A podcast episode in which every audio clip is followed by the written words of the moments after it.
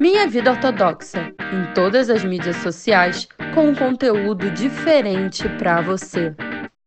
Você está ouvindo o Vem Acordar Comigo, com Talia Sayag, uma mensagem especial para você acordar e começar o dia com o pé direito. Todo domingo e terça, às 6 horas da manhã, do horário de Brasília. Te aguardo! Oi, meninas! A história de hoje é O Estranho Sonho do Rei. O rabino Yehuda Leib ben Betzalel, o Mahalo de Praga, criador do Golem, super famoso, para quem conhece já vai ficar feliz de saber, vamos que a gente vai se tratar de uma história de dele, uma história dele, desculpa. Era um conselheiro considerado e respeitado pelo rei Rodolfo II. Como ele era judeu e desfrutava de tamanha confiança e respeito, o rabino Yehuda Leib era odiado por alguns dos ministros do rei. Eles invejavam sua posição e arquitetavam planos para expulsá-lo, assim como toda a comunidade judaica de Praga. Eles sabiam que o rei nunca concordaria por conta própria em expulsar os judeus. Por isso pediram ajuda à rainha, que se identificou com o plano. Certa noite, quando o rei Rodolfo retirou-se para os seus aposentos, depois de um dia especialmente ocupado, e a rainha apareceu com um pedaço de papel diante dele e pediu que o assinasse. É um decreto expulsando os judeus, ela explicou. Seus ministros já prepararam tudo nos mínimos detalhes. Faltam apenas a sua assinatura para transformá-lo em lei. O rei não queria se precipitar num assunto tão decisivo e deixou o papel ao lado do papel de lado. Porém, como a rainha insistia sem parar, ele finalmente disse que colocaria o documento debaixo do travesseiro e pensaria no assunto durante a noite. Daria sua resposta pela manhã. A rainha não pressionou mais, honrando a sua palavra. Rodolfo colocou o documento debaixo do travesseiro, Todavia, todavia, ele não gastou seus pensamentos com o assunto. Dormia sonoramente, livre de preocupação. Ao amanhecer, ele começou a sonhar. Ele se viu em meio a uma batalha sangrenta. Ele foi derrotado e capturado. Seus captores exilaram-se de sua terra e atiraram na torre de uma prisão para apodrecer até a morte. O rei se deteriorou ali, conforme os anos iam se passando, atormentado pelos vislumbres do mundo externo que conseguia ver através de uma minúscula janela trancada. O rei passava a maioria dos dias com o nariz grudado contra a pequenina janela. Um dia ele avistou uma figura de barba, um judeu de pé, em frente à torre observando a sua janela. O rei acenou para ele e então disse: eu sou o rei Rodolfo, você me, me reconhece? O homem de barba balançou a cabeça. Você não se parece com o rei Rodolfo. Mas eu sou o rei, mesmo assim, acredite em mim, posso jurar a você.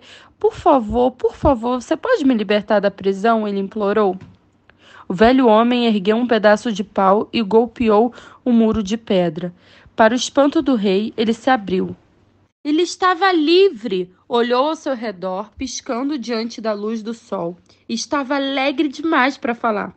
O velho homem pegou a mão do rei e disse gentilmente a ele, a ele: Vossa Majestade, venha para minha casa. Vou chamar um alfaiate para confeccionar novas vestimentas e um barbeiro para cortar seu cabelo, para que você fique apresentável. Você precisa descansar e rever suas forças antes de retornar para o seu reino. Certamente não pode voltar do jeito como está agora. O rei sentiu que o sonho se esvia e acordou. Que pesadelo! Havia apenas uma pessoa que poderia explicar o seu sonho. O homem que se parecia com o velho judeu do sonho, o rabino Yehuda Leib. O rei convocou imediatamente, mesmo sendo ainda muito cedo. O Mahar chegou ao palácio e foi conduzido imediatamente ao quarto do rei. Assim que o viu, o rei cumprimentou o rabino e contou o sonho que tivera e perguntou: Por que no sonho você não me reconheceu de imediato? O Mahalo respondeu dignamente, porque Vossa Majestade estava tão mudado, tão diferente. O que você quer dizer com isso? perguntou o rei Rodolfo II. O Mahalo retrucou. Quando você foi para a cama na noite passada, sua cabeça estava cheia de pensamentos estranhos e perversos, hostis a mim. seu bom amigo e, suas leais, e seus leais súditos, os judeus. O que você colocou debaixo do travesseiro que causou tais pensamentos terríveis? De repente, o rei recordou do documento em relação à expulsão de toda a comunidade judaica de Praga.